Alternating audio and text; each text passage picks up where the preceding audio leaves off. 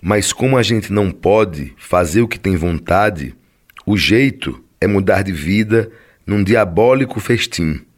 Por isso, no Beco dos Afogados, o refrão é sempre assim. São trinta copos de cana, são trinta homens sentados, trezentos desejos presos, trinta mil sonhos frustrados.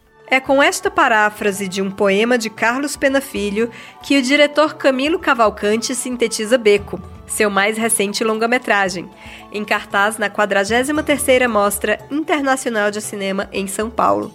Pernambucano como Pena Filho, Camilo faz, neste documentário, um retrato do Beco do Inferno, um conjunto de bares que fica ao lado do mercado do bairro de Afogados, no Recife.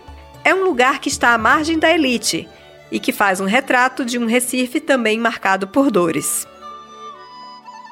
Camilo, queria que você me explicasse um pouco de onde veio a ideia de falar desse bairro de Afogados, no Recife, a partir do mercado e desse lugar que é o Beco do Inferno, que está ali do lado desse mercado bastante popular. Esse beco é localizado em Afogados, né, que é um bairro muito movimentado comercialmente pelo mercado, pela feira, e esse beco é um anexo do, do mercado de Afogados. Ao mesmo tempo em que, que, que, esse bairro é muito movimentado economicamente, por outro lado, ele também está na, na zona de exclusão é, urbana da cidade do Recife da região metropolitana por conta do grande índice de violência, né, do alto índice de violência. É o nome de Afogados do bairro vem justamente de no passado, né, negros escravizados em fuga, eles se jogavam no Rio Cedros, que é um braço do Rio Capibaribe, e morriam afogados. Muitos negros morriam afogados. E daí vem o nome do bairro. Então, dessa forma, eu acho que metaforicamente esse beco hoje é como o rio onde talvez homens em ruínas, talvez, sabe, possam afogar ali suas mágoas através do álcool, no caso da cachaça, da bebida. E eu vejo um pouco o beco como um, uma espécie de divã popular. Fui criado em casa de mãe de criação, com vó, casa de amigos, sede de clube, dormindo. E hoje em dia eu estou no meio do mundo, dou graças a Deus, dou graças a Deus a ela, nem por isso eu tenho raiva dela não. E nem vai deixar de ser minha mãe nunca. Enquanto vida ela tiver, eu sou filho dela. Enquanto vida eu tiver, eu vou ser pai, filho e mãe dela, tudo, que ela agora já tá velha. A vida é muito boa. Para quem sabe viver nela é muito boa demais. Para quem não sabe dar valor à vida, é melhor pegar e se suicidar, né? Porque a gente só vem no, no mundo para duas coisas, você sabe? Para sofrer e fazer os outros sofrer. Só vem no mundo para isso. As pessoas ali estão em busca de um olhar, de, um, de uma palavra, de uma conversa. E isso é, é, é esse processo do, do de, desse, desse de filmagem do filme foi justamente esse acompanhamento dessa, dessa rotina desse beco e dos seus frequentadores, dos seus transeuntes, né?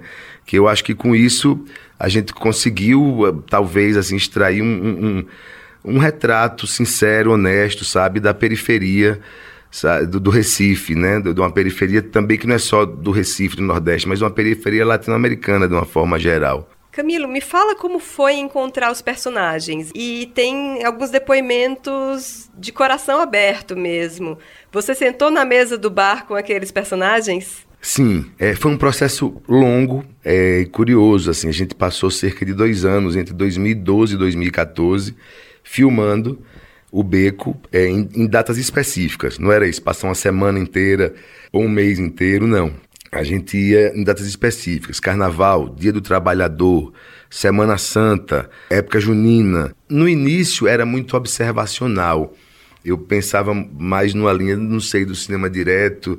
Era uma coisa muito mais observacional, onde eu não queria onde eu não eu não não participava, digamos assim, diretamente, mas du durante a, a, a, a ida, 12 horas ali no ambiente, é natural que as pessoas venham falar com você. A câmera atrai também, de certa forma. Então, isso propiciou muitas conversas e, e, regada ao álcool, porque acho que o álcool também quebra uma certa parede, um, cer um certo gelo. E eram conversas muito, muito. O grande, o grande foco desse filme são, são essas pessoas que, de certa forma, as, tem, tem as, suas, as suas dores, as suas perdas, né? E de uma, de uma, de uma forma eu diria, não panfletária, mas através dessas, dessas histórias, a gente, a gente pode colocar também em questão, colocar na mesa esse abismo social, sabe, que secular, que desde que o Brasil é Brasil existe, esse, essa, esse distanciamento né, entre, entre, entre a elite e uma classe marginalizada. Então a gente, de, de certa forma, levanta isso também. Por outro lado, acho que esse filme discute a tensão que existe entre quem está por trás da câmera e quem está na frente da câmera. Acho que a gente vai fundo na questão, em tempos agora de, tant, de tantas fake news e de pós-verdades e de, enfim, é um filme que discute o que é a verdade. A gente subverte um pouco esse conceito. Eu não posso, através de um personagem que desconstrói, sabe, um pouco de tudo aquilo que talvez, enfim, se pense sobre o lugar e sobre as pessoas. Há uma desconstrução que, que um personagem propõe isso durante, durante uma, uma conversa. Acho que é, que é um filme de, de, de de franquezas também, sabe? A partir do momento que a gente está estabelecendo uma conversa, não era uma entrevista, nunca foi. E como nunca foi minha intenção começar a conversar, também é, é, essas conversas trouxeram muita coisa para o filme que a gente, na montagem, pôde, pôde construir essa, essa, essa narrativa com a premissa de escutar as pessoas, mas ao mesmo tempo construindo esse, esse viés da relação do, do que é a verdade, afinal, e, e essa relação de poder entre quem está atrás da câmera e quem está na frente da câmera. Você registra alguns momentos de baile, de dança. Uma das cenas que eu vi, eu achei interessante que em vez de focalizar nas pessoas que estão dançando, você focaliza em quem está parado, sentado e é, vendo aquilo acontecer e dá uma sensação até um pouco melancólica, né? Como trabalhar também esse contraste, né, dessa dimensão de que esse é um espaço de diversão para essas pessoas, mas também de melancolia. Essa melancolia existe, apesar de, de, quem for ao beco e olhar superficialmente e ver pessoas dançando e, e, e enfim, às vezes extravasando de forma. É, é uma alegria, muitas vezes, é, é camuflado, para camuflar talvez essa, essa tristeza né? De uma, tem uma imagem muito emblemática no filme, que é uma imagem de uma lâmpada, onde chove, uma lâmpada, de onde de dentro dessa lâmpada que está no teto escorre água. A água escorre por essa lâmpada, quer dizer, energia, né, eletricidade e água não devem se misturar, é muito perigoso. Então é uma metáfora de como essas pessoas, assim, no, no, em que fio da navalha é, que esses homens, no caso, que eu acho que é um filme não. É, é, até no debate aqui falaram sobre, perguntaram sobre a questão de as, as mulheres. Eu acho que teria que ser um outro filme também sobre essa perspectiva é, é, feminina, mas nesse caso a gente estava falando sobre esses homens e homens que estão, digamos assim, em suas, suas ruínas, sabe? As, as ruínas e ruínas, quando eu falo, ruínas sentimentais, não é financeira, mas ruínas sentimentais.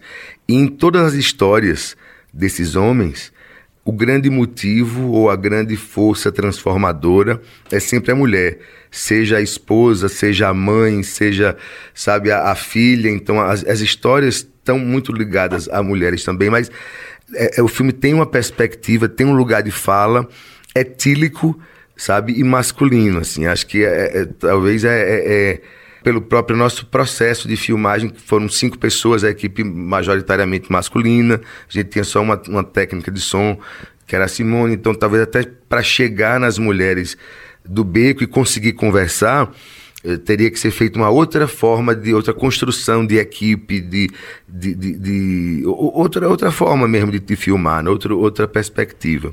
Outra coisa que eu pude observar das cenas que eu, às quais eu tive acesso é que parece haver sempre uma TV ligada. Essa TV ligada me parece sempre fazer companhia para essas pessoas. Você tem essa mesma sensação? TV também, e mas tal qual ou talvez um pouco mais do que a TV, a música, né? Um ambiente sonoramente muito é, enfim, muita música, cada bar toca sua música e alto, então fica um ambiente uma massa sonora, mas que às vezes um coloca a música mais alto que o outro. E essa música também traz um pouco dessa, talvez dessa melancolia, sabe? Dessa. Que, que é um pouco da.